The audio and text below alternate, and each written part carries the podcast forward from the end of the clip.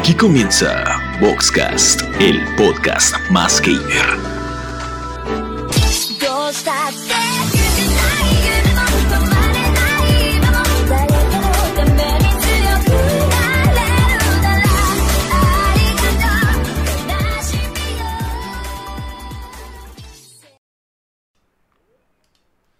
Noches, gente de internet, gente de Facebook, seguidores de la grasa, digo, digo, seguidores de, de Vox TV y de este bonito programa Boxcast, ya su programa de cabecera de los jueves por la noche. Este, ahora sí me voy a ver la neta que muy Jordi Rosado. Este, espero que se estén tomando un traguito con nosotros. Saludcita a todos los que están en, en, su casa. Ya es jueves, viernes chiquito, dirían los godines, la verdad. Ah, salud, salud, mi Alex. Este, ya es viernes chiquito, por ahí dirían este, los godines, que la verdad ya somos godines de casa, eso está muy chido. Entonces, pues bienvenidos a un programa más, a una transmisión más de este su programa favorito, Boxcast, el programa más gamer, que donde hablamos de todo, menos de videojuegos. Ya se van conectando ahí algunas personas, Tani Bebé ya se está conectando, no sé por allá ustedes tengan a alguien este, ya en línea, pero pues bueno, vamos a darle inicio a este super programa que como ya vieron en el, en el este, preview, va a poner bueno. Tenemos a un expertazo, la neta. Sé, sé que ya lo han visto en, programas anteriores, pero este, lo que no saben es que Alex es, es este, un experto de, de en, el los artes, eh, no sé ni visuales, no sé ni cómo llamarlo. Discúlpame, Alex, no, no me pasaron tu CV, pero eh, pues sí es un experto y es un maestro, un maestro con toda la extensión de la palabra. Y pues bienvenido, Alex, a este, esta emisión más de Boxcast el tercer eh, programa de la cuarta temporada ya. Qué trampa, qué trampa. Pues yo no diría master así, master, pero pues se defiende uno, ¿no? También tenemos por allá en las oficinas, ya no son tan de Box, Box TV, allá en, el, en este, el centro de la ciudad, a Alex White, que trae ahí este unos cartones atrás porque eh, ya lo corrieron de la casa y pues, se va a dormir afuera, ¿no? Sí. Eh, pues bueno, también está Nelly Bellroom, también ya este, preparada con, ahora sí, el Wikinelli, el Wikinelli, esperemos que, que, venga, que venga preparada con eso. Y yo soy George Harrison, no el de los Beatles, sino el del Cerro, ya saben, transmitiendo desde acá los más alto de Ixtapaluca, Estado de México, aquí justo al lado de la antena, por eso nunca se detiene el box, la neta es que sí se detiene, entonces pues mejor ya ni voy a, ya no voy a decir nada. No sales. Este... Eh, pues bueno, vamos a esperar a que se vayan conectando también por ahí. Irene Martín, que nos hace falta en este bonito programa. Irene ya termina de chambear y venga un ratito eh, con nosotros. Eh, como ya saben, vamos a presentar primero el tema máster de hoy, pero sin antes el intro del tema máster.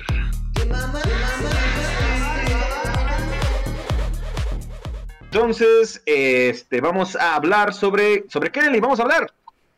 Ah, bueno, es que este es un especial que se llama el Mes Kawaii. Tiene que ver mucho por los Juegos Olímpicos y porque ahorita están en Japón.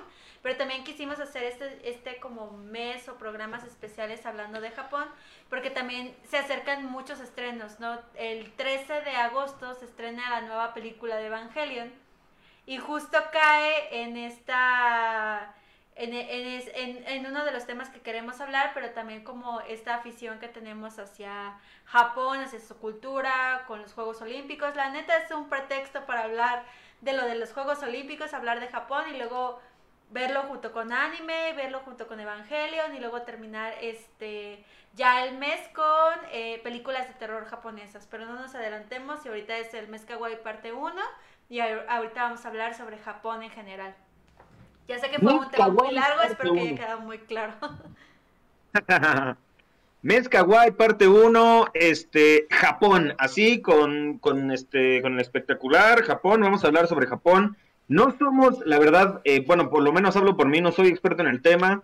Sí me considero este, semi-geek en el sentido de que me gustan varias eh, este, series japonesas, tanto animes como, como, ah, sí, sí he leído mangas, no, no completas, pero sí he leído algunos este, y me no gusta cuenta. bastante. Se, se pausó la, la transmisión. Mm, ¿No? Sí, sí, se pausó la transmisión, se pausó. Sí, ya está. Ya Y está. estamos de vuelta y agarramos señal. Agarramos señal de vuelta. Entonces, yo les iba diciendo por ahí, Martinga dice, Oni-chan, muy bien, muy bien, ya se está haciendo presente también eh, Miguel, Miguel Rojas, ¿qué onda Miguel? Eh, también está Erika Sánchez ya conectándose a este bonito programa. Cerca de 13 millones viéndonos en vivo, puede ser posible, esto se está, está descontrolando esto, chavos. Se está descontrolando. Y pues bueno, eh, vamos a hablar sobre Japón, vamos a hablar sobre su cultura, vamos a hablar sobre eh, pues mucho de por qué es tan reconocido Japón en esta parte del globo. Otra vez me parece que se interrumpió la transmisión y que se reanudará en breve, no sabemos. No sé si soy yo o... El cable. Es que guardé el cable, no sé dónde está. Ya Este, está, ya está, ya está. ¿Ya está? Ajá. Ok, ok. Eh, por ahí, de, de todas maneras, este, gente, gente que se está conectando y que está, tra- está en la transmisión, avísenos si de repente ven que se está trabando la, este, la señal para ver qué vamos a hacer. Si no, na- no hacemos nada. No, de todas Este- maneras el programa se va a guardar, se está grabando y se va a subir a YouTube, se va a subir a Facebook, entonces tranquilos todos. Ah.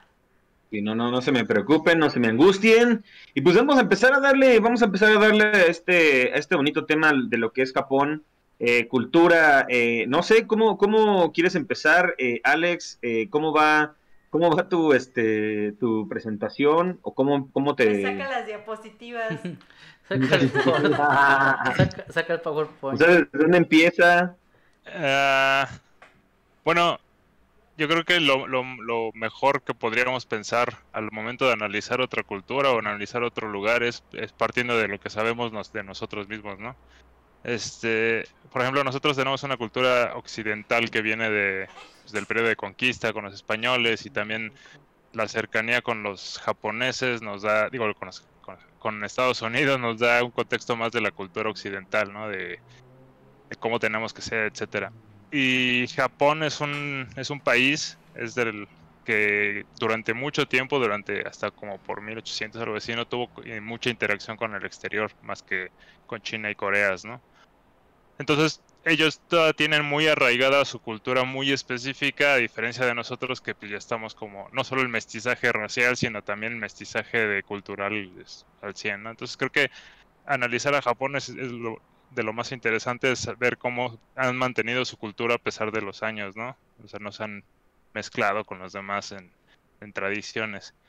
Y cuando sí, sí, lo han hecho, lo hacen de formas muy extrañas y chistosas. Por ejemplo, la Navidad ahí es comer pollo frito en, de Kentucky, no como nosotros que lo vemos familiar y todo eso. Este, el Día del Amor y la Amistad es, es, el- es una cuestión un poco más extraña allá de lo que nosotros lo podemos ver.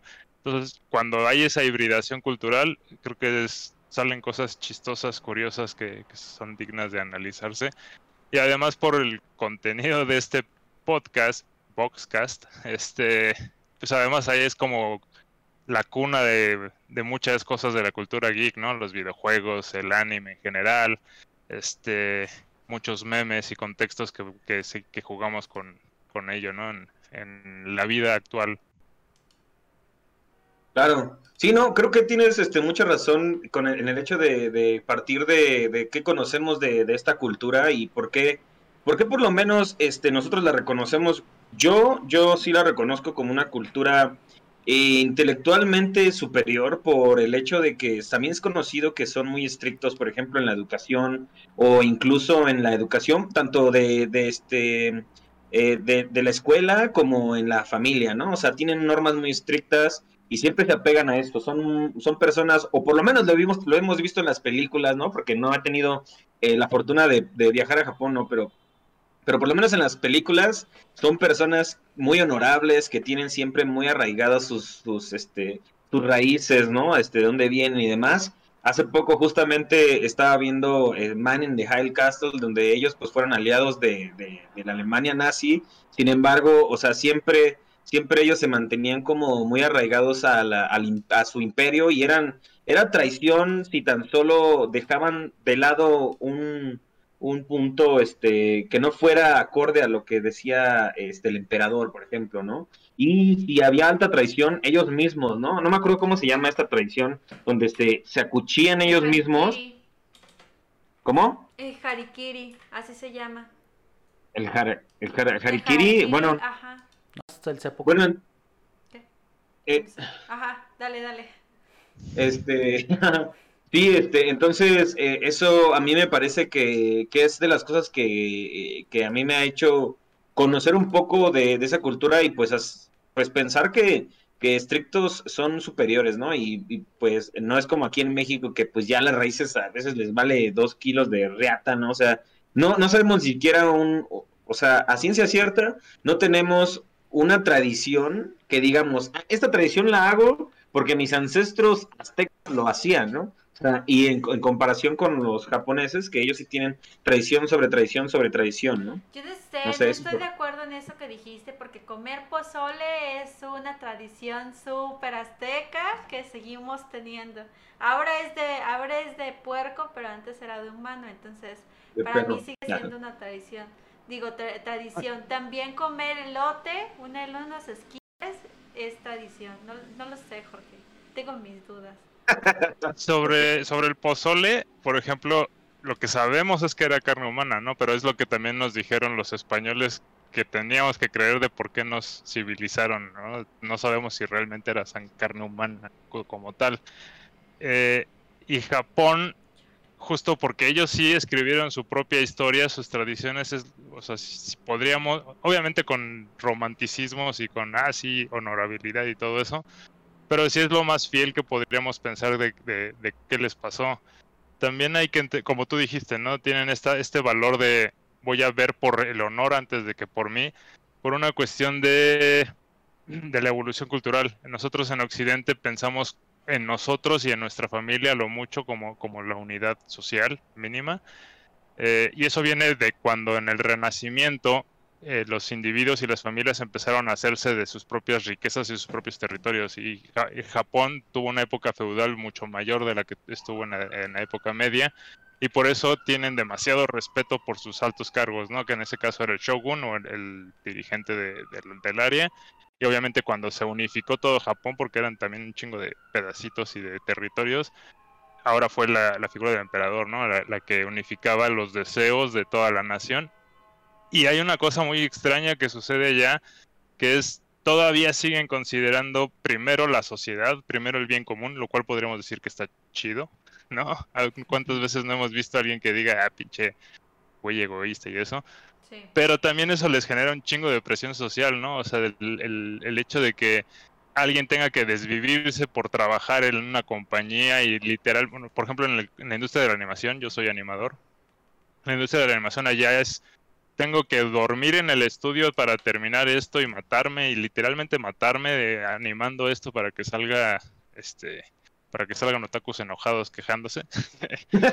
Eh, pero pero les, o sea, tienen esa presión y por eso hay mucho suicidio, como tú dices, ¿no? La, suicidación, para que no salga la palabra tal como tal, de si no puedo cumplir las expectativas sociales, yo no sirvo y pues mejor me muero, cuando en realidad es de a nosotros, lo cual creo que es un poco más sano, es de pues si no puedo cumplir las expectativas, pues por lo menos voy a hacer lo que se pueda, ¿no? Es este es trabajo honesto, diríamos. Sí. Sí, y justamente lo dices a un año del aniversario de estas personas que, que dijeron es trabajo honesto robar una combi. Ah, no es cierto. Eh, Las bonitas efemérides de Vox TV. Este-. Pues sí, no, no sé tú qué piensas, Alexis. Estás muy, muy calladito. Calladito. Yo estoy, yo estoy este, aquí peleándome con el, ¿El con, lo internet? con Vox TV, Con el internet. con el internet. Sí, o sea, ahorita pues la neta hay que seguirle dando y se va a subir el Voxcast para en un ratito más para que lo vean. Va, sí, sí, sí, sí, sin problema. YouTube, ajá. Este, pues sí, yo creo que, yo creo que en ese sentido, y sí había visto que, que ellos este, sí apuestan mucho por la, por la sociedad, pero como tú dices, también hay una presión social, ¿no? También de que tienen que ser personas de excelentes calificaciones o, o- o que tengan excelentes, este, pues no sé, lo, lo- el top de lo top, ¿no?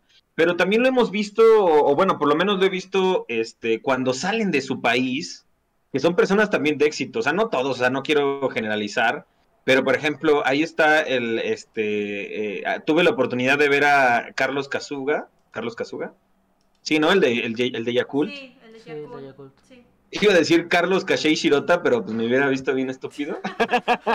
No mames.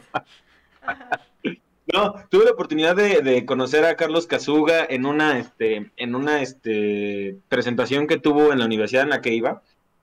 Y justamente él contaba mucho de que la cultura, la cultura japonesa, o sea, él nació en México, eh, pero sus padres son japoneses, ¿no? Entonces, la cultura japonesa siempre la tuvo, a pesar de que vivió en México, y ya mm, después de muchos años, pues pudo viajar a, a Japón, pero sus papás se trajeron esa cultura y se la dejaron, y pues, no sé, él, todas las enseñanzas que empezaba a, decir y que trataba de transmitir a, a- a los, nosotros los que estábamos ahí en la, en la audiencia, pues era eso, ¿no? Como la cultura de la, de la diplomacia, digo, de la, del honor, perdón, de la, del honor y este, y no sé, no sé, me, me gustó bastante, pero también sé que hay otros casos eh, en otros países, e incluso, de, incluso de la cultura oriental en sí, ¿no? O sea, también está, eh, hay personas de éxito de, de este, de- del oriente que, que, que me sorprende bastante cómo fuera de su país son tan exitosos, ¿no? A lo mejor también hay casos este, de latinos, pero yo creo que eh, un caso es mucho más,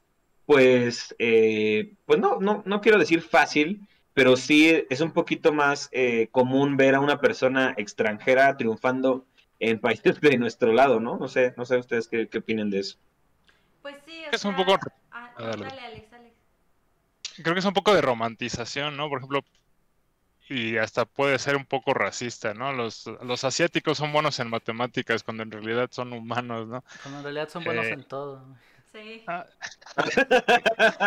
No. De hecho, hay un TikTok de esta vieja, la que sale en Scream Queens, la de Chanel Berlin. No sé si la han visto, que la hace esta Emma Roberts. No, nada, nada. Muy de niñas. Bueno, el chiste es que esa vieja es una culera y está haciendo un examen y tiene a un güey asiático a un lado.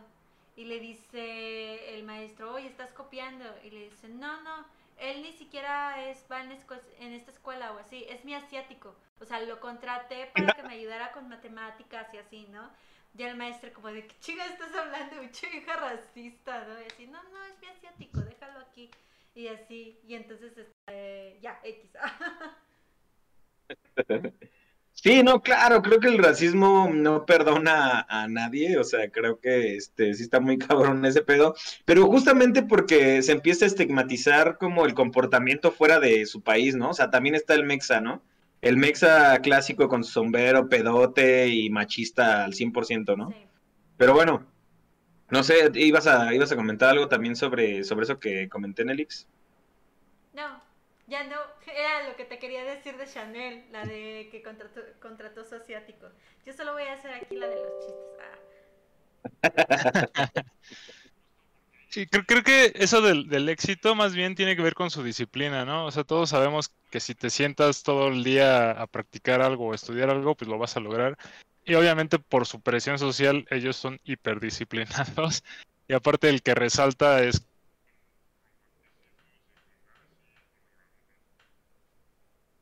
Brinito latino y además tatuado, entonces obviamente sobresaldría del, de la media. Eh, y creo que sí podríamos recuperar eso, ¿no? Su disciplina y su, y su, su trabajo, ¿no? Constante, porque por eso, por eso tal vez pensamos que son exitosos y todo, pero porque son metódicos y constantes. En cambio aquí eh, tenemos casos y super casos de gente que a- alcanza ligeramente el éxito y ahí ya a pagar la peda y a gastarse todo, Eh, ¿no? este, Alexis alzó la mano. Parece que es él. Ah, no me estaban describiendo, perdón. ¿Saben qué? Yo me acuerdo mucho que cuando era chica eh, siempre había o me daban el ejemplo de que, ah, sí, los japoneses si van a construir algo son como una, son dos cubetas de, de cangrejos, ¿no? Unas son, unos son japoneses y otros son mexicanos. Y si quieren salir de ahí, los japoneses se apilan y juntos se ayudan a salir. Pero si son mexicanos, los cangrejos se jalan para no salir de la cubeta. Que sí era la diferencia de los de, de las culturas. Y era algo que se usaba antes mucho, o sea, ahora ya no, ya no he escuchado tanto como esa referencia o esa, no sé cómo decirlo, metáfora, pero, pero sí era como la gran comparación entre la forma en la que los japoneses se, se apoyan a como los mexicanos somos, ¿no? Que justo lo que acaban de decir, o sea, apenas tenemos éxito y apagar la peda, que pues es lo que todos esperamos. Eh, Y, y eso, eso que ellos hacen de ver en el conjunto, que creo que es algo eh, que tenemos que resaltar, sobre todo si queremos hablar sobre lo que todos en Latinoamérica está esperando, que es cultura geek y, videojuegos, que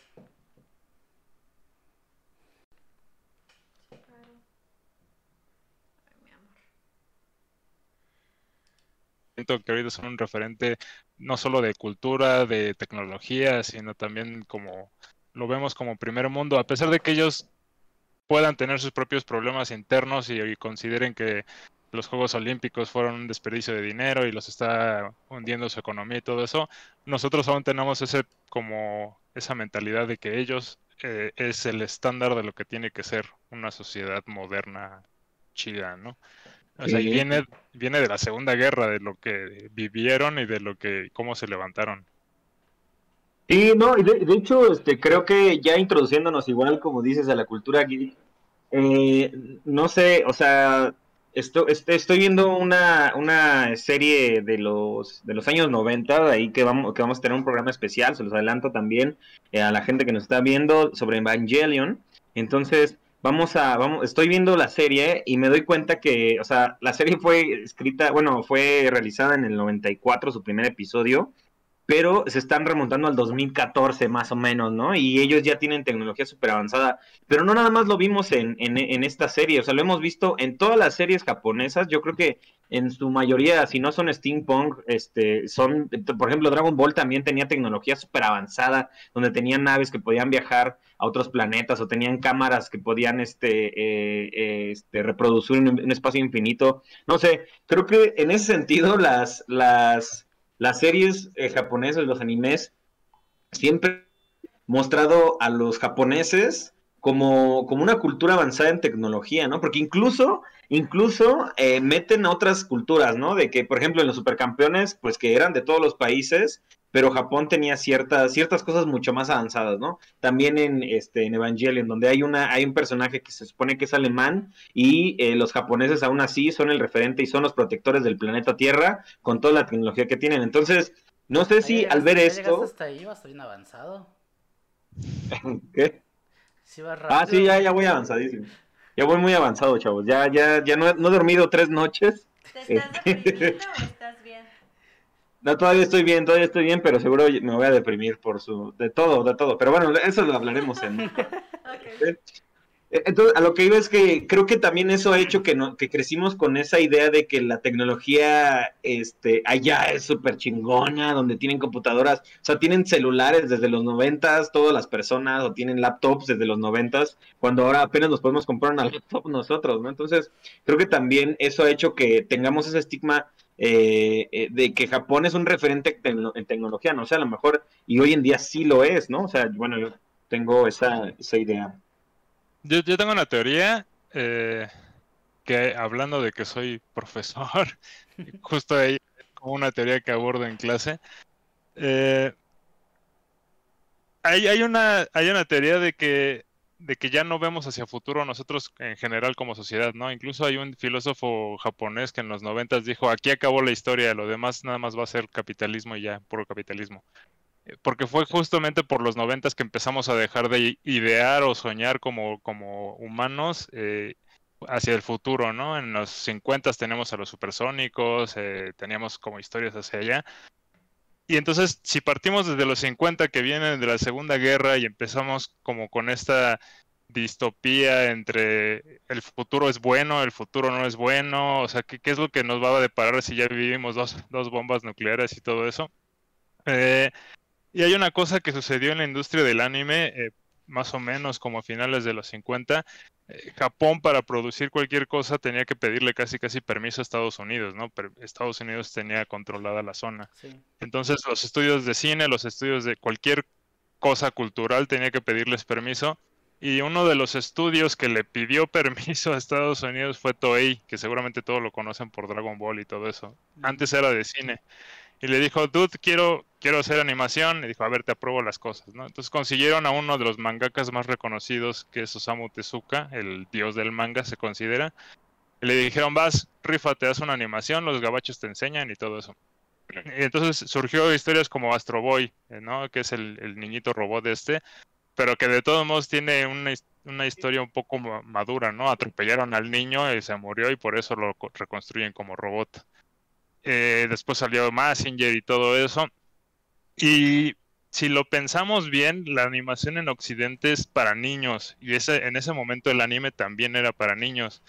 Pero llegó un punto como en los 70s o finales de los 60s que se aventuraron con historias un poco más de ciencia ficción, como ciencia ficción así tipo Star Trek o, más denso, eh, como el Battleship Yamato, el Submarine 999 de Leiji Matsumoto y todos esos.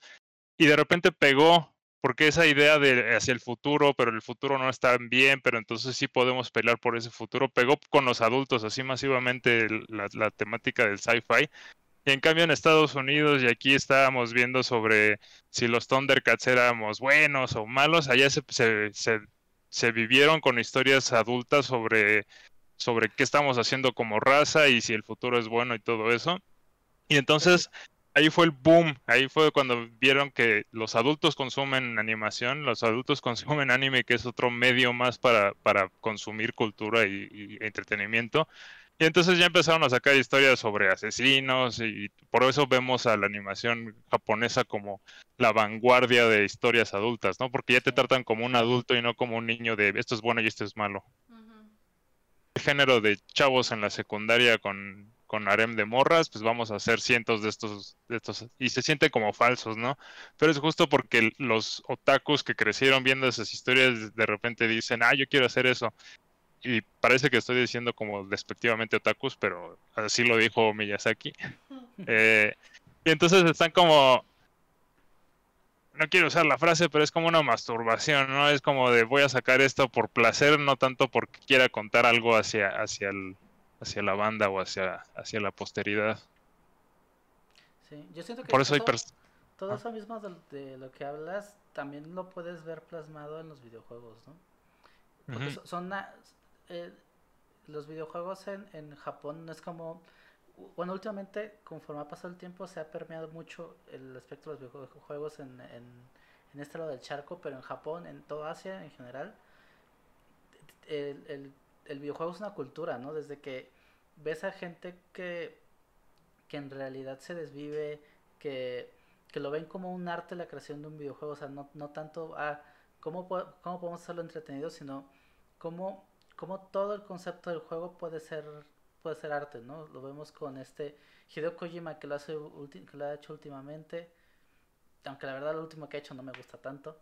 Este pero por ejemplo también a Pokémon, yo lo que yo lo que este lo que noto de, de este ¿cómo se llama el que hace Pokémon? Este No sé quién, de Nintendo. Ah, No, pero es que, es que hay, hay un señor que, que, que ha sido productor de Pokémon desde que empezó, desde que empezaron los primeros Pokémon. Y se ve como, o sea, todo tiene secuencia, ¿no? Todo, todo, como, como el, aunque han perdido un poco de historia los juegos de Pokémon porque se centran ya más en ir hacia más, hacia más jóvenes. Pero los juegos de los juegos de Pokémon al principio tenían como como tenían bien fundamentado qué, qué tenía que hacer en el juego, ¿no? O sea, no solamente es capturar Pokémon, sino es toda la historia del personaje para convertirse en el güey que tiene más Pokémon del mundo y el más chingón, ¿no? Entonces, creo que también es todo esto que, que de lo que estás hablando se ve muy bien reflejado en los videojuegos, ¿no? También ese aspecto que dices de que tienden a contar historias más maduras, ¿no? De que ya, ya, ya hicimos el juego para niños, ya hicimos Mario Bros, ya hicimos este Sonic, que son juegos que venden. Ahora, ¿cómo podemos usar esta nueva forma de arte para contar historias? Y siempre lo hacen. Incluso la música de Final Fantasy, la, la original, la del primer Final Fantasy, el compositor, su propósito en la vida era que a la gente le gustara la música de orquesta, ¿no? Así como Wagner, a Beethoven y todo eso. Y dijo, a la gente no le gusta ahorita. Voy a hacer música como si fuera de orquesta eh, para este juego y les va a gustar y cuando vayan a una orquesta les va a parecer natural, ¿no? Entonces ahí, si pueden escuchar como el soundtrack de Final Fantasy, aunque sea en 8 bits, porque en ese momento era de 8 bits, se puede como distinguir todas estas variaciones de, de la orquesta y cuando y ahorita están de moda, ¿no? Así, la orquesta sinfónica toca Zelda, la orquesta sinfónica con música de Ghibli, la orquesta de, Sí. eh, de Final Fantasy. Y es, El mismo Siento que eso es- Matsuda, ¿no? O sea, es- es- perdón, Ajá. es- es- ya me acordé del nombre. Junichi Matsuda es el que hace Gu- el que hace Pokémon. Él hace la música de Pokémon. O sea, no solamente es, es productor del juego, sino que se mete tanto en la producción que toda la música que escuchas en el juego tiene que pasar por sus manos. eh, eso, eso creo que es lo importante de, contar una historia, ¿no? Es, contarla al punto de, voy a escribir incluso la historia. Y, y creo que es algo y que se refleja mucho en, en cómo funciona Japón, ¿no? Eh, ellos cuidan mucho al autor. En los mangas es el autor y si el autor dice voy a matar a este güey, por más que el editor le diga, sabes que no, está vendiendo mucho, eh, salvo Vegeta o Picoro, este, lo matan. Esta es Y- cosa. Ay, perdón, Ajá. pero por ejemplo, Ah, no, no, dale. Super nota así, cabrón, que fue para vender completamente. O Que sea, se había quedado que- sin dinero. Sí. Sí, se habían quedado sin dinero, se habían quedado sin, sin cosas que hacer y fue como de, no, ya la chingada, ya vemos que está haciendo popular esta madre, hay que sacarlo, ¿no? Y esto se nota de parte de Akira Toriyama y de, y de Toyotaro, que es el güey como que, que también lo ayuda a hacer los dibujos de, del manga de Dragon Ball Super. Quiero ver los diseños de los personajes y dices, güey, ¿esta mamada qué? O sea, ¿de dónde sacaste esta pendejada? Mínimo Majin Buu tenía como sentido y, y como que todo en él funcionaba y tenía como todo muy bien pensado. Pero ahora dices, güey, el universo 7 que el universo, o sea, ya te quedaste Sí. sin, sin, sin pinches ideas, qué pedo. Entonces, Pero es que además Tori- Toriyama Ajá. no quería seguir la historia, o sea, él.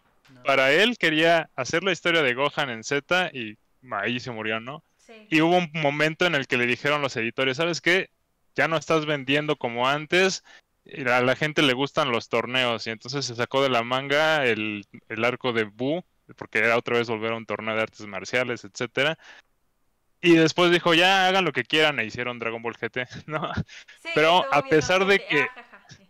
Estuvo bien. A pesar de que de que sí es un producto que ya ni siquiera escribió Toriyama y que ya ni siquiera hace, de todos modos le- lo consultan y lo supervisan, ¿no? Oye, dude, mira, voy a hacer esta cosa con Goku. Bueno, ya darle, pero dame dinero. Este, Es que- o sea, y hay mangas que se muere el autor y no lo vuelven a tocar, ¿no? O sea, Berserker me queda claro que murió hace poco el, el autor, no lo van a seguir, aunque que haya quedado inconcluso. Ese es el respeto del autor, Es ¿no? que son esas cosas que tiene el manga y el anime, ¿no? Digo, ya no me quiero enfrascar mucho en el tema porque ya tendríamos un episodio completamente dedicado al anime, que creo que es el que sigue, ¿no?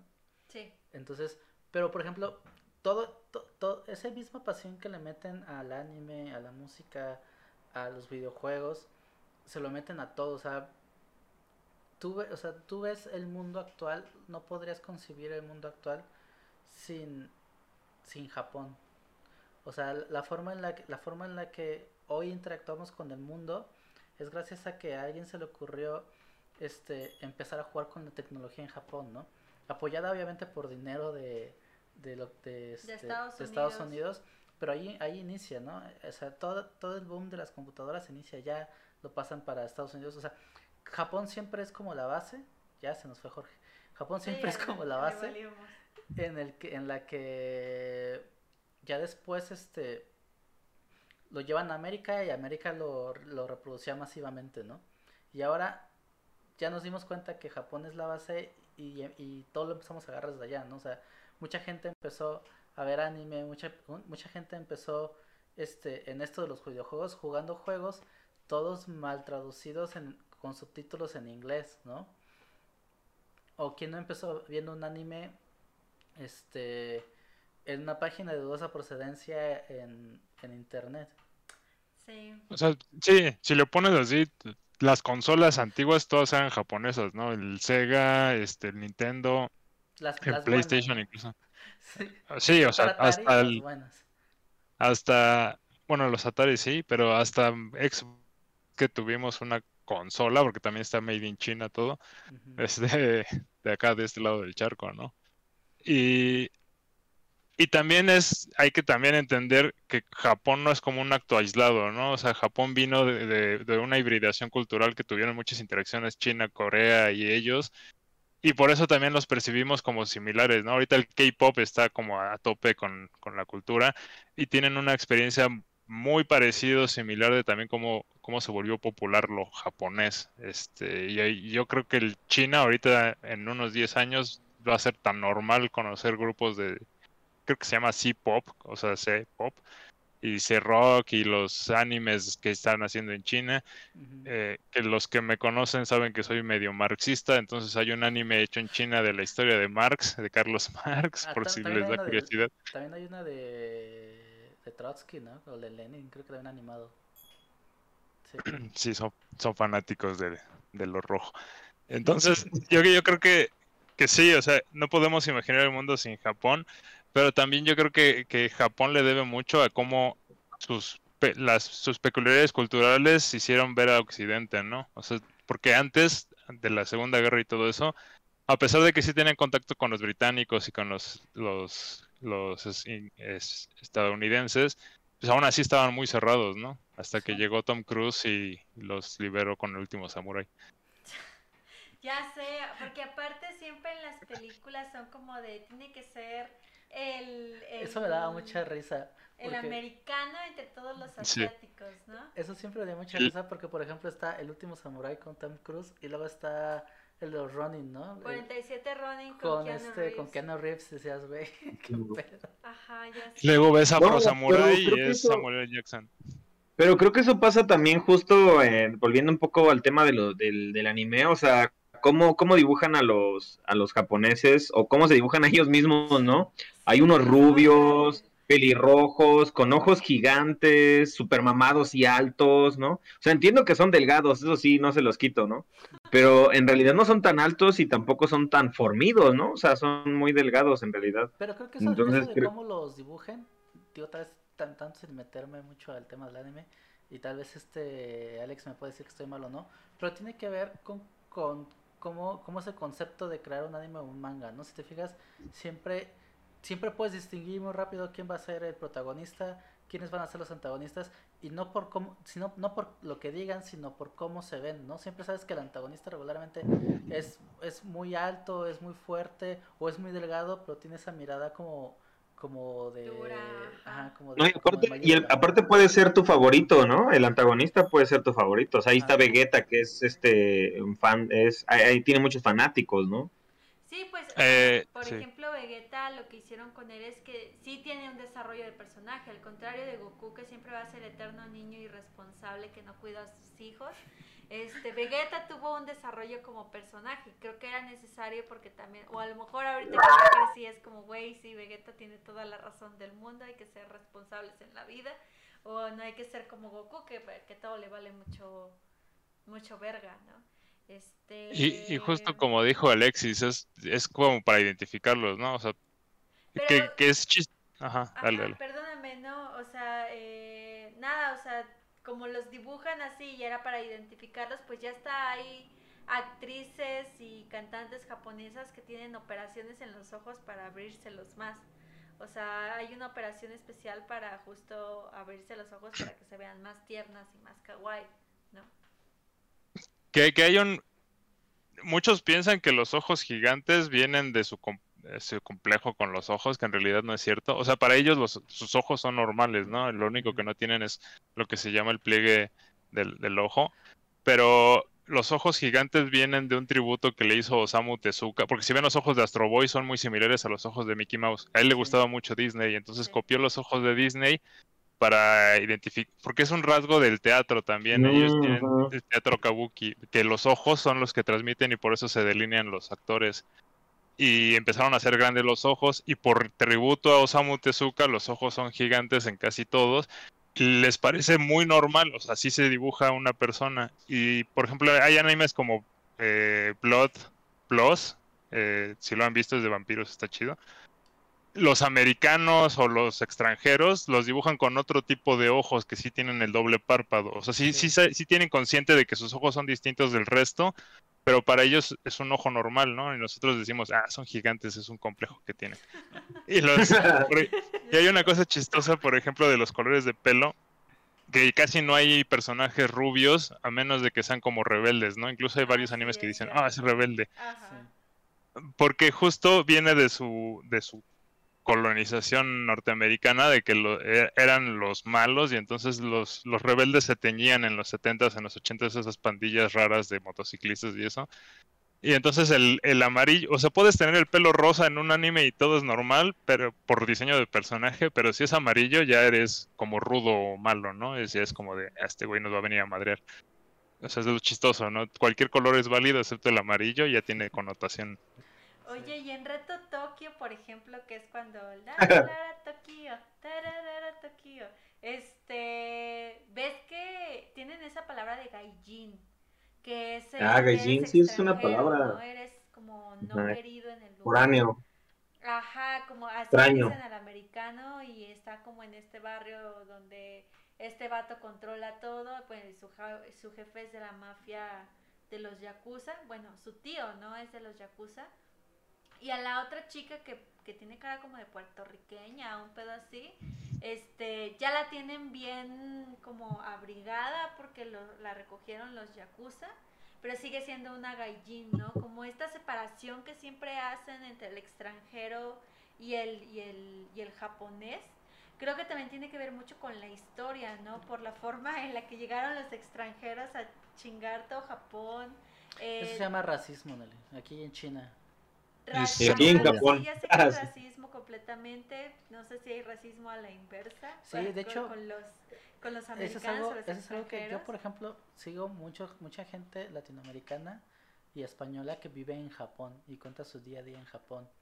Y dice, ellos dicen, es muy fácil, la verdad es que es muy fácil venir a, vi- venir a vivir a Japón si sabes algo de inglés porque todo está en inglés, o sea, es muy fácil. O sea, mientras no te salgas de las, de las áreas que son como turísticas y así, puedes vivir en Japón. De hecho, hay un vato que vive en Japón y que, y que dice, pues es que yo no sé mucho inglés, o sea, yo me voy a entender, yo no sé mucho japonés, yo me voy a entender ahí eh, una mezcla rara entre japonés e inglés y ya me atienden. Entonces, lo que, lo que ellos cuentan es que efectivamente existe un pedo muy raci- racial muy fuerte en Japón respecto a cualquier extranjero, o sea, ya seas blanco, negro, de cualquier color, y sobre todo si eres coreano, existe un pedo de racismo muy cabrón, o sea, la gente te trata mal por ser extranjero y trata, y trata peor a tus hijos, porque como, por ejemplo, si te casas con una japonesa, pues tus hijos van a ser entre occidentales y orientales, ¿no? Por lo- los rasgos genéticos. Entonces, dice, yo a veces me pregunto en las escuelas, tengo miedo de llevar a mi hijo a la escuela porque tengo miedo de que lo traten mal porque es una mezcla. Porque él ha visto cómo tratan a niños en las escuelas así, o sea, que los tratan muy diferente como de tú no eres de aquí, regrésate a tu país, aunque él haya nacido ahí y tenga rasgos y, tenga mamá o papá japonés. Y creo que es lo que decía Alex en un principio, ¿no? Que, que si resaltas, eh, pues eres, eres un objetivo de discriminación, ¿no? O sea, y como decían hace ratito, o sea, también no creo que nada más seamos los más racistas aquí en México o en Estados Unidos. O sea, yo creo que eh, en Japón también lo son. Y creo que eso del gaijin sí, sí está como muy eh, marcado porque también incluso en la serie esta del hombre en el castillo también, o sea, ellos son japoneses viviendo en el Pacífico, eh, de- en Estados Unidos, y todos los que no son de, de Japón eh, les llaman gaijin, y son gaijin y gaijin y gaijin y nos bajan de ahí. Sí, era como español peninsular y español cri- criollo, ¿no? Ajá. Casi, casi. Sí, exacto, sí. Este, ¿qué otra cosa les iba a decir? Alex quiere decir algo. Ah, sí, di Alex. Ah, que creo que también tiene que ver con sus historias románticas de, de su época feudal, ¿no? Del, del samurái que se vuelve independiente y que le es un ronin, así le llaman. Ujú. Pero ahora, eh, o sea, los veían mal, ¿no? De este güey pelea nada más por sí mismo y no por alguien o, o su- un territorio. Y, y eh, ahora lo ven así, ¿no? Estos extranjeros que vienen aquí, porque me lo ha dicho un, un exalumno que se fue, intentó vivir allá y no le funcionó, porque era de, pues, tú eres güerito, o sea, y es un mexicano güerito, ¿no? Es un white tú vienes aquí a querer robarnos nuestros empleos cuando, pues, o sea, ¿tú qué? O sea, tenemos... ajá, también. Ajá, y entonces es como de... Sí tienen como este, esta cerración muy, muy rara, ¿no? Que, que sí podemos explicar que viene de, de la, de las invasiones o lo que le han querido hacer a la comunidad internacional, pero también ellos no son inocentes, ¿no? Hicieron masacres en China, en Corea, ¿no? Los coreanos también están traumados con los japoneses. también por sus pleitos militares. Sí, eso, eso, a eso iba también. Por ejemplo, o sea, sí es hacia el extranjero y el gallín, pero también hacia ellos mismos con ciertas cosas que les parecen poco honorables, ¿no? Por ejemplo, un una oficio que no les parece honorable es los embalsamadores. Los embalsamadores son como muy mal vistos en Japón porque son personas que están tocando algo sucio, que es el cuerpo humano una vez que ha, que ha muerto, ¿no? Eh, yo he visto que, que, por ejemplo, hay este, ha habido discriminación o así de que, ay, eres el hijo de, del güey que, que, cuida restos, del embalsamador, a ti no te vamos a querer, ¿no? O algo así. Eh, y de hecho, pues e- es ese tipo de oficios que no, que no les gustan, ¿no? Bueno, ya no están los, ni los ronins y así. Bueno, las geishas son uno de esos oficios que son súper alabados y que uno cree que son prostitutas de alto nivel cuando en realidad no lo son, o no sabemos, ¿verdad? O sea, simplemente como que son mujeres bastante estudiadas o así. Entonces está como esa forma en la que hacen honorables algunos algunos oficios y a otros los les parecen como bastante malos o poco honorables o que no o que no sirven para esa, esa sociedad, ¿no? Para en general en, los japoneses. Y algo que, que también he visto es que en general en Japón, o sea, como que la, la, la cultura entera está hecha para, para hacer como este adoración, esta o esta forma en la que la comunidad funcione, ¿no? En la que la comunidad sea como todo lo que va a, a mover el, el resto. Entonces, si empiezas a hacer como un pensamiento individual o lo que sea, es como, no, tú no, tú, tú tienes que empezar por todos, ¿no? Y si quieres, si quieres ser como mejor persona o lo que sea, tienes que pensar por los demás. Si, si, si te quieres venir a otro país o algo así, eres una persona que ya no eres bienvenida en Japón, ¿no? Ya no, porque ignoraste a tu comunidad y te fuiste, o algo así. Y ya. No, ta- también saben de qué quería este, hablar acerca de lo que nos dejaron los japoneses. O sea, creo que nos enfrascamos mucho en su cultura, pero pues es que en realidad hablar de la cultura de, de, de un lugar y de, y de este, un referente para muchas cosas como Japón, pues sí, nos va a llevar un chingo de tiempo. Pero otra de las cosas que nos dejaron los japos, eh, pues son las películas de terror, ¿no? Que, que también son muy conocidos porque tienen una intensidad más allá que las que las americanas, que es como lo que estamos acostumbrados de este lado del charco. Pero, eh, y siempre hay una versión japonesa para la versión que ya que sacó un americano, y siempre es mucho mejor por alguna extraña razón. ¿Será porque son un poco más intensos? No sé, al porque revés, ¿no? le- Siempre hay una versión americana para Ajá, una perdón, película perdón, japonesa. Es lo que, es lo que quería decir. Como que, o no, pero, o sea, pero es que nosotros nos damos cuenta de la película que sale y siempre de eso hay una versión japonesa más chingona y que salió antes, ¿no? Por ejemplo, la del Aro, este, Están entre nosotros y varias películas que son pues como populares, pero sé que hay mu- muchas underground, no sé si ustedes conozcan alguna otra película este underground del terror japonés, pero se- es- yo sé que son bastante intensas y sí he visto, no sé, si acaso unas 10 películas japonesas y la verdad es que sí, te mantienen como perturbado, o sea, la neta, te mantienen perturbado más que asustado.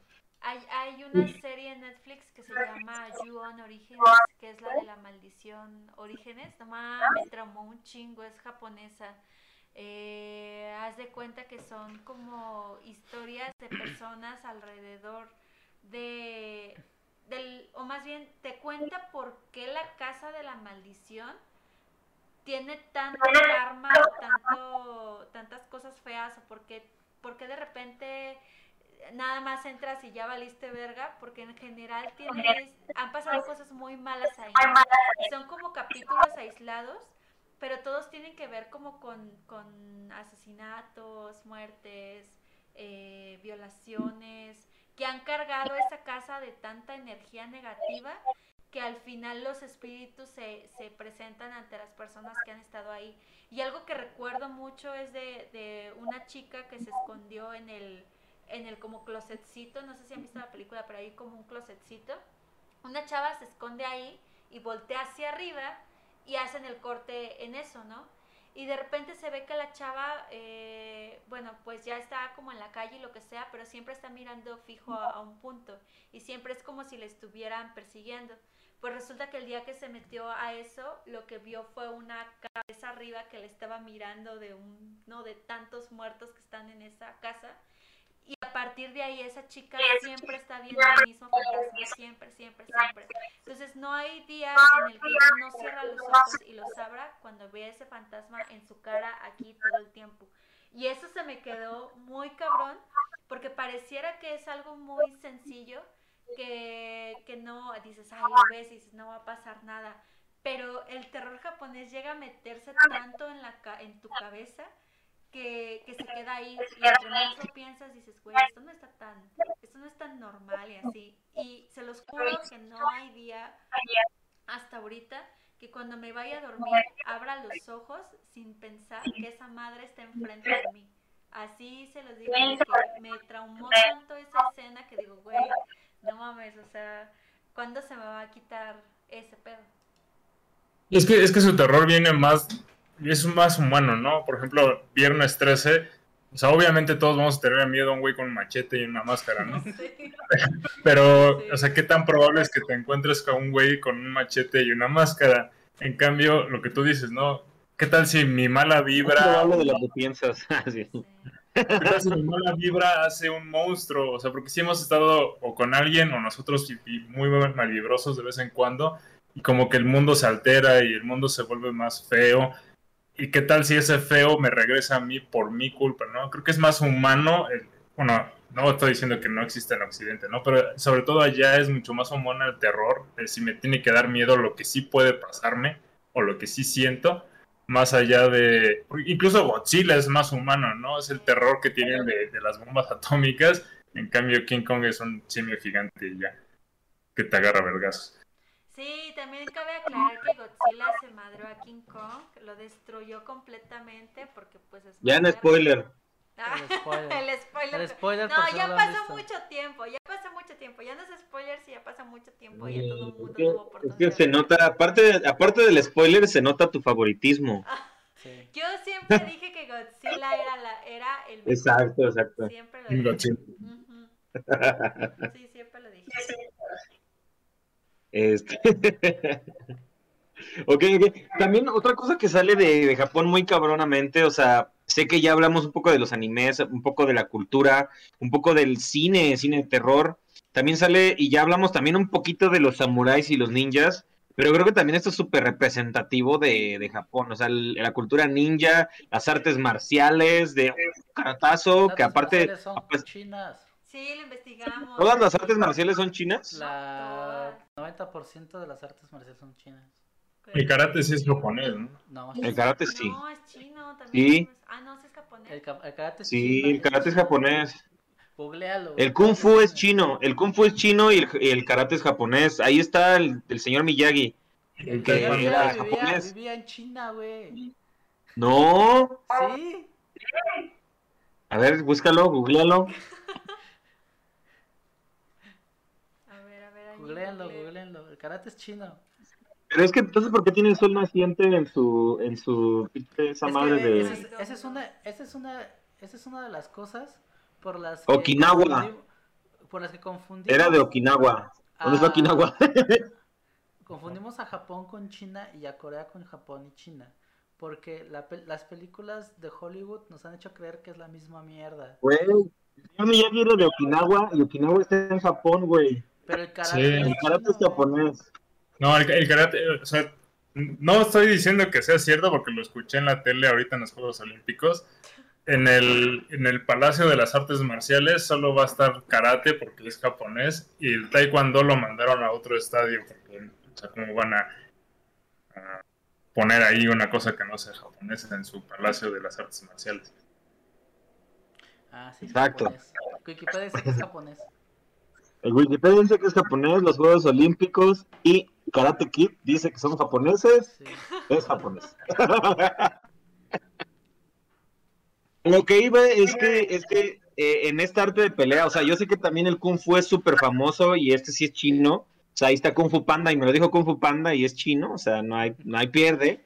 Eh, eh, pero el, la parte de los ninjas, el ninjutsu, este, el karate, esta de arte con, con la este, katana y todo demás, este, pues sí es muy, muy japo y sabemos que es de allá y que, y que la verdad es, es algo visualmente muy, muy, este, pues incluso excitante de ver, ¿no? O sea, no excitante de, de contexto Pues sexual, no sé, pero es excitante. te saquen la espada Pero- para ver Pero eso. No, por los el karate, el karate eh, y todo esto que de lo que estás hablando no existirían como los conocemos si no fuera por algo que mencionó este Alex al principio del programa y es que y, y fue el, aislamiento de, Ja- de Japón durante la, durante, su época feudal porque donde se desarrollan todas esas artes de las que hablamos es justo es justo esa época en el Japón feudal tenían una forma de pelea tenían o sea, Ah, tenían una forma exacto. de hacer guerras que, que, que no comprendíamos en Occidente. Y de hecho, la otra estaba viendo análisis que decían, ¿qué hubiera pasado si, si América Latina hubiera, hu- hubiera sido conquistada después de la, de la época feudal de, de América, o sea, la, Mesoamérica? Y dicen, tal vez, tal vez muchas costumbres de, de la época que, te- que, que tenían que ver con guerra, que tenían que ver con cosas mucho más culturales como la religión, hubieran, hubieran seguido presentes en la, en la cultura mexicana y no se hubieran, no se hubieran este, diluido tanto como lo hicieron este, cuando, con la conquista española, porque la conquista lo que hizo fue debilitar culturas que, que se estaban formando en Mesoamérica. Entonces muchas, muchas de las tradiciones se fueron. Y eso no pasó en Japón, porque Japón se aisló y Japón no entró, no entró al mundo como un, un país conquistado, sino como, sino como un país comerciante. Y eso fue lo que... Pero, pero también es un arte marcial, o sea, es en- un arte que viene del ejército, como también teníamos en, no sé, el esgrima también podríamos decir que es un arte marcial, pero occidental. La lucha grecorromana también se les enseñaba a todos en el ejército y todo eso, ¿no? Pero cre- creo que ahí también le debemos a la cultura pop, que lo, lo- no, o sea, piensas en, en artes marciales y piensas en Bruce Lee, que es chino. eh, piensas en Karate Kid, que es japonés, piensas en todas esas cosas y te- como que te romantizan ese arte marcial, que también tiene un, un punto, ¿no? Yo, yo de niño practiqué karate y te decían, esto no es para que tú llegues y le partas la madre a los demás, es para que tú te defiendas y generes disciplina, que otra vez es como ese punto de escultura, ¿no? La disciplina de, de cultivar tu cuerpo, de cultivar tu mente, de cultivar eh, tu entorno, ¿no? ¿no? No solamente para tus propósitos, sino para el bien común. Porque al final del día la defensa no es para ti, es para los tuyos, para la comunidad. Sí. Y, creo que a su vez, Dale, dale, Jorge.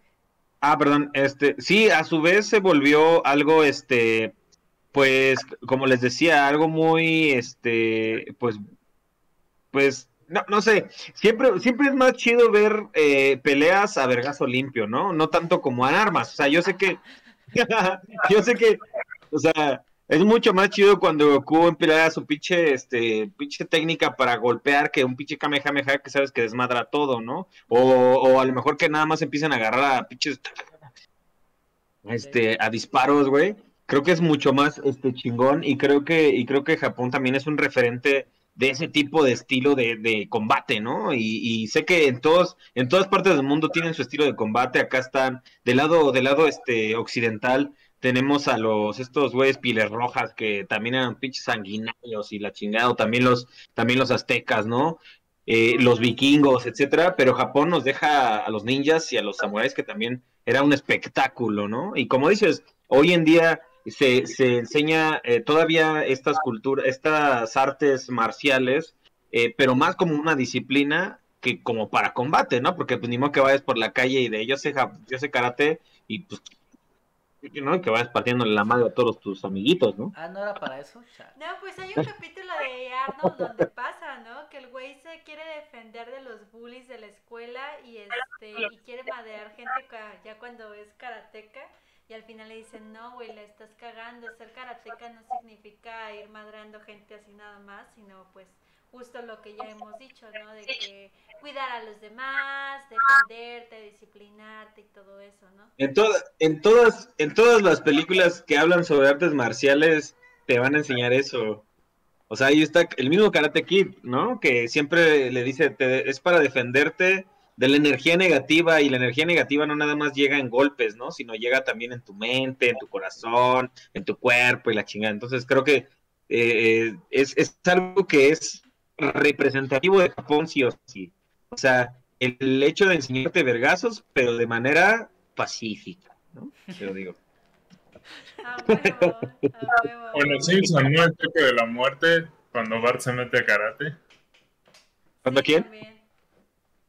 O sea, que, que vemos la cultura, nos llegó por la cultura pop el karate y todas las artes marciales, al punto de que en Los Simpson, cuando Bart está jugando videojuegos, lo meten a karate y lo único que aprende es el toque de la muerte, ¿no? Porque pues, es lo que quería hacer, agarrarse a vergas. Sí. Pero pues, no tuvo la disciplina y no lo aprendió.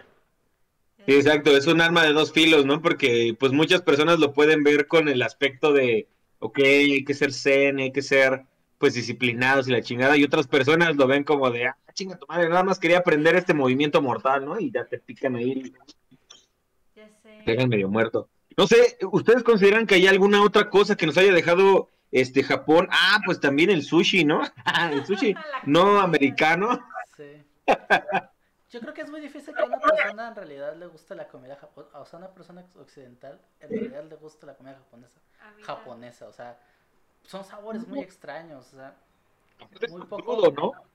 Sí, son muy poco este, fáciles de digerir también. O sea, eso de que te agarran y te cortan el pulpo eh, y todavía te, te lo metes a la boca y todavía se mueve. o sea, que son ricas, pero hay otras que. Pero es que también vemos la, la comida japonesa como sushi y tal vez ramen, ¿no? Eh, pero pues sería como si México solo fueran tacos, ¿no? Y tenemos un chingo más de, de variedad gastronómica. Pero somos tacos, güey. Yo sé, pero pues también hay quesadillas, eh, con queso, sin queso, depende de qué estado. También hay son- ceviche. Ya sé. O sea, o sea vemos, vemos a Japón como sushi y ramen, cuando pues también tienen un chingo otro de preparaciones, otras comidas, ¿no? ellos usan la leche de- usan base de arroz, así como nosotros, nuestra comida es base de maíz. Este, entonces, pues sí, voy a- si lo pensamos así de voy a comer sushi de sushito todos los días, pues sí es no, pero si te vas a, cómo comen el pollo, cómo comen la res, ¿no? La, la res más buena del mundo la- es la Kobe, es la japonesa, ¿no? Porque sus vacas están demasiado mimadas. Eh, a mí sí me gustaría aventarme, ¿no? Un año, un mes comiendo pura, pero diversidad, no solo de sushi. Sí, sí, sí. La carne Kobe es A- muy cara. aparte, casi todos, casi todas sus, incluso en las caricaturas, incluso en las películas que son japonesas de, de, de, de actores, la comida es algo vital. O sea, no sé si han visto, ¿en cuál, estaba viendo? No me acuerdo, pero siempre tiene que haber una escena o la escena en el capítulo en donde salen comiendo. O sea, e- es como algo que podría considerarse incluso innecesario. O sea, ¿cuándo vas a ver? ¿Podrías este, aprovechar ese momento en donde están tragándose aquí algo súper delicioso que tú estás viendo? Eh, ¿Por qué, ¿Por qué no aprovechan eso para una escena de acción, a lo mejor, no? Entonces creo que sí le ponen mucho énfasis a su, a su gastronomía. Este, obviamente, como dice Alexis, no conocemos realmente en la cultura occidental cómo, cómo es la, la comida 100% este, eh, japonesa, pero tenemos una noción y también es por mucho de lo que ellos mismos han sacado, ¿no? Sí. O sea, la comida, les puedo, igual, en estudios Gilby, o sea, la, la mayoría de sus, de sus animes, güey, tienen comida y comida y comida y son bastos en comida y tragan y tragan y tragan. También está Dragon Ball Z, que todo el tiempo hay- están comiendo. Hay Ahí está el castillo vagabundo, no sé si lo vieron. Sí. Sí, hay un este. Hay como una regla no escrita eh, en Japón respecto a cómo dibujar comida, de que tiene que ser hiperrealista, o sea, se te debe de, de antojar solo verla. Entonces, muchas veces se, se- lo que hacen es a los a los diseñadores, a los que crean animes y esto, no los califican por cómo se vea el músculo, los músculos del personaje principal o que también está dibujado sus rasgos, sino que también saben hacer, saben dibujar comida, ilustrar la comida. Yo estaba viendo un, un- un- un programa también en, en YouTube, que no me acuerdo cómo se llama, pero justo hablaban de eso, de que, de que es como si eres un buen dibujante, si sabes dibujar bien garbanzos, por ejemplo. O sea, si, si haces que, los, que, que la comida se vea bien, se vea rica. Y hay como todo, todo un mame ahí respecto a, a, ah, yo sí sé dibujar y se empiezan a pelear entre los animadores por, por ah, yo dibujé aquí este plato de arroz y el otro güey, ah, sí, pues yo dibujé este plato de arroz más vergas y así. Es que, no, no creo porque sí hemos tenido en donde trabajo clases con japoneses que trabajan en la industria de la animación. Eh, hay especialistas, ¿no? Hay un especialista que hace las peleas más chingonas, hay uno que hace las explosiones y la destrucción más chingona, y seguramente hay un especialista en comida, eh, profesión ahí en Japón. Y, y, creo que te voy a responder de por qué, por qué poner 10 segundos de una comida muy chingona y no más peleas. Porque son las, y por, por eso creo que sería hasta un cierre del programa, si le quieren ver una conclusión. O sea, nos, nos gusta tanto la cultura japonesa porque nos han vendido su cultura japonesa, ¿no? O sea, el cómo se prepara la comida es parte, es cultura, ¿no? Nosotros vemos los tacos gringos y decimos eso no es un taco. Este, y en cambio, en, esos pocos segundos en los que ves cómo sí tiene que ser un ramen, en esos pocos segundos en los que ves cómo es una ceremonia del té, que a pesar que no tenga nada que ver con la historia de del anime, del videojuego, de lo que sea, sí es parte de ellos de cultura, nos ha comprado, ¿no? Es decimos, ah, me gustan estos aspectos, me gustan esos otros, y puedes obtener cosas. Y yo siento que, que nuestra producción mexicana eh, no, no, no le describe eso al mundo, ¿no? Ve películas mexicanas que hablen sobre los aztecas, sobre el México, y no te dice cómo, cómo vivimos, no te dice qué es lo que hacemos, no te dice cómo pensamos, ¿no? Solo sabemos que Marta y Gareda y... Son, este... que Marta y Gareda tiene buenas chichis. no iba a decir eso. Tiene mucho eh, sentido. Ajá, perdón, perdón, sí, sí, sí. O sea, por ejemplo, en las, en las películas de animación o videojuegos sobre cultura azteca, te ponen a los dioses buenos y malos cuando nuestra cosmogonía no era esa, ¿no? Era los dioses son dioses y, ya. Y, no le estás enseñando a los niños ni quién era Quetzalcóatl, ni nuestro ciclo de 52 años, ni cómo se hace la comida, ni cómo... No, solo le estás vendiendo la idea gringa porque queremos vender hacia afuera y no les decimos quiénes somos. Y yo creo que como maestro de, de artes creativas, creo que es nuestra labor como narradores decirles qué somos los mexicanos para enamorarnos y que no nos vean como el charro durmiendo en el nopal y que también podemos tener un impacto cultural como ellos han tenido, ¿no? De así funciona el ramen y así funciona la ideología. O sea, no tienes que describirle el budismo para saber más o menos cómo funciona. Tienes que ver dos, tres animes, tienes que ver Naruto y más o menos sabes lo que es el código de honor de los ninjas, etcétera. O sea, le estás vendiendo la cultura. Incluso muestran cuando duermen, ¿no? O sea, todos sabemos que los japoneses duermen con puertas corredizas y que duermen en el suelo con un tapetito, ¿no? O sea, eso es, eso es clásico, que, que sus mesas casi están a ras de piso y que comen con,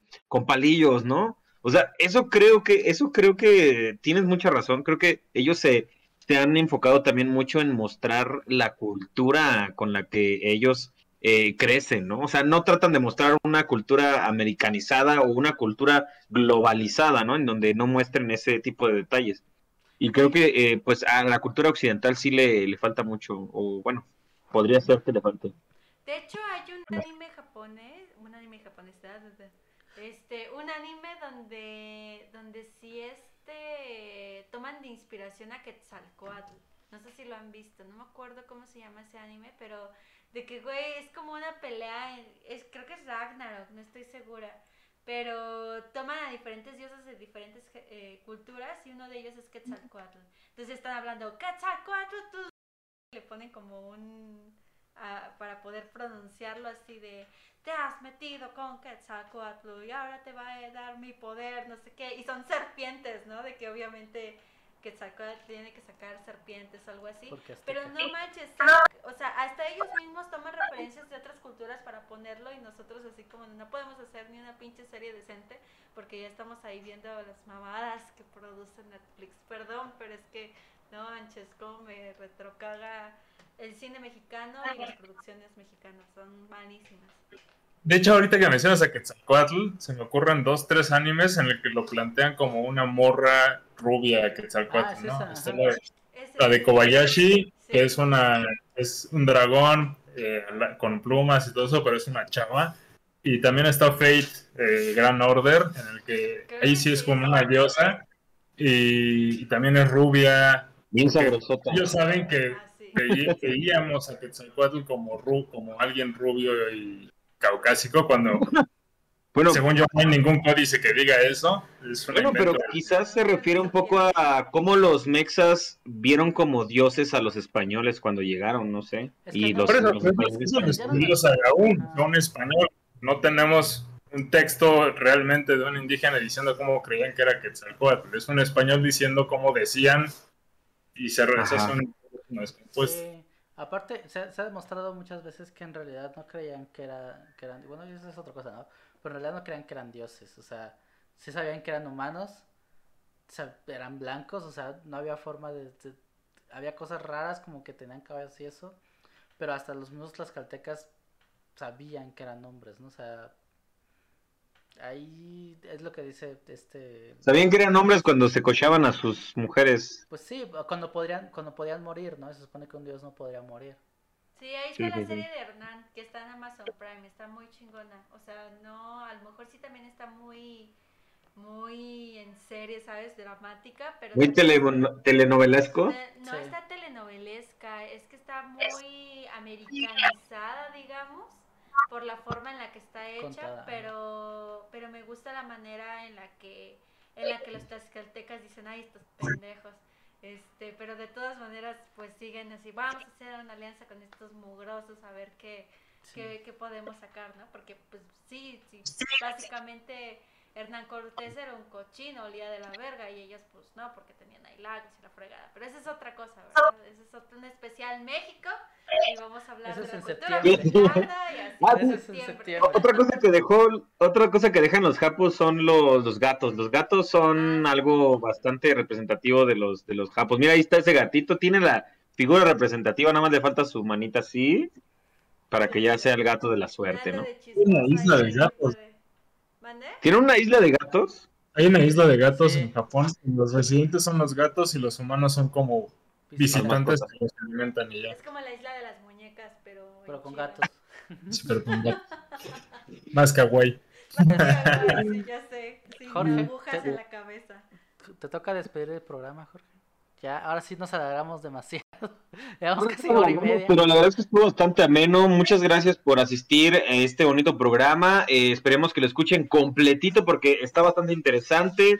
Eh, pues ya lo estarán escuchando por YouTube o también por Facebook más tarde. Gracias por mantenerse este, conectados. Yo sé que ahorita